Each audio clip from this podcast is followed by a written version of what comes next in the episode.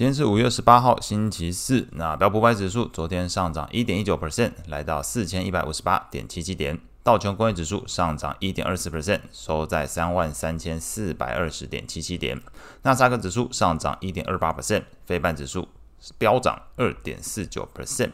恐慌指数 VIX 下跌六点二三 percent，收在十六点八七。美国十年期公债利率上升二点四六个基点，来到三点五六八 percent。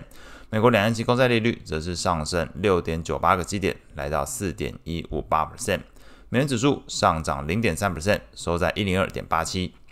美股部分，那虽然美国总统拜登在昨天。在前一天呢，并没有跟这个众议院议长麦卡锡在第二轮谈判中取得协议，但是双方在后续的互动上展现出了积极性。像是拜登选择在日本的 G7 会议结束之后，直接返回美国，放弃出访其他国家，并且持续敦促双方在助理层级进行沟通。那那麦卡锡则是在 CNBC 节目受访时表示，不会发生债务违约。预计我们最终会和总统达成协议。那拜拜登呢，同样也对外表示，美国不会发生债务违约。那么目前预计最快在礼拜六能够谈妥这个协议的一个框架。那拜登则预计在礼拜天，这五月二十一号，针对债务上限议题举行新闻发布会。那如果没有太大意外，可能就会提出这个债务上限这个调调升。的一些呃相关后续弹出来的这个协议框架的长相，那利多消息基本上是提振了整个市场投资情绪，恐慌指数 VIX 回落，那这个 CNN 的恐惧贪婪指标也从这个中性。回到了贪婪的状态。中场美股四大指数全部上涨超过一个 percent，纳斯达克指数站上一万两千五百点大关，创二零二二年八月，也就是最近三季以来的一个新高。那先前成为市场暴风中心的所谓的标普区域型银行的领域来看呢，这个 ETF KRE 在昨天是同步劲扬。七点三六 percent 哦，那这个呈现出整个投资人的信心回笼，那买盘的资金也是重新流回到股市的一个概念。那么在类股表现上来看，标普十一大类股只有两个下跌，分别是公用事业还有必需消费。那么健康照护是紧追在后，是小涨零点一二 percent，基本上都显示。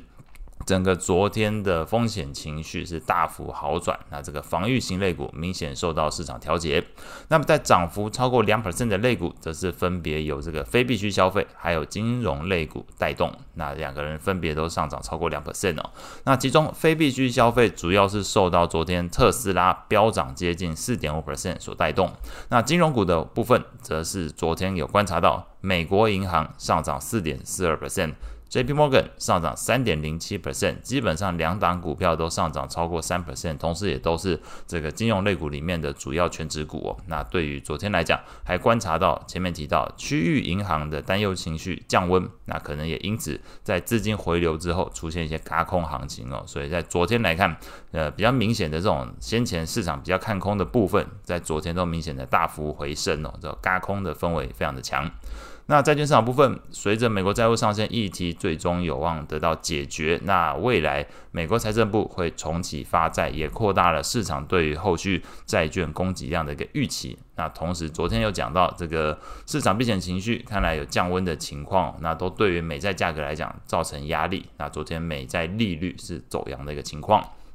那与此同时，有观察到 FedWatch 工具显示，六月份升息一码的几率从前一天的二十二点五 percent 上升到二十六点七 percent 哦，那甚至。第一次降息的预估时间，从先前都是抓九月份哦，现在再去看资料的话，你会发现它被延迟到了这个市场预期可能会发生在是十一月份。那背后相当大的原因是看近期整个 Fed 官员持续不断的鹰派发言。那同时就数据来看，CPI 确实相对于自己的数据是有下滑，但是你会发现经常是不如市场预期的一个情况也会常发生哦。所以这个 CPI 下降速度偏慢也有关，这这一部分也被整个 Fed 官员。抓出来，经常表示的目前就是离两 percent 差很远了，所以在这个升息预期的部分，还是有它的背景因素去做一个呃加温的情况。那么在这个美债利率上升，同时整个市场投资情绪好转的背景之下，公债的 ETF 这个价格自然还是遭受一些压力哦。但是在信用利差部分观察到有好转，那使得昨天来看，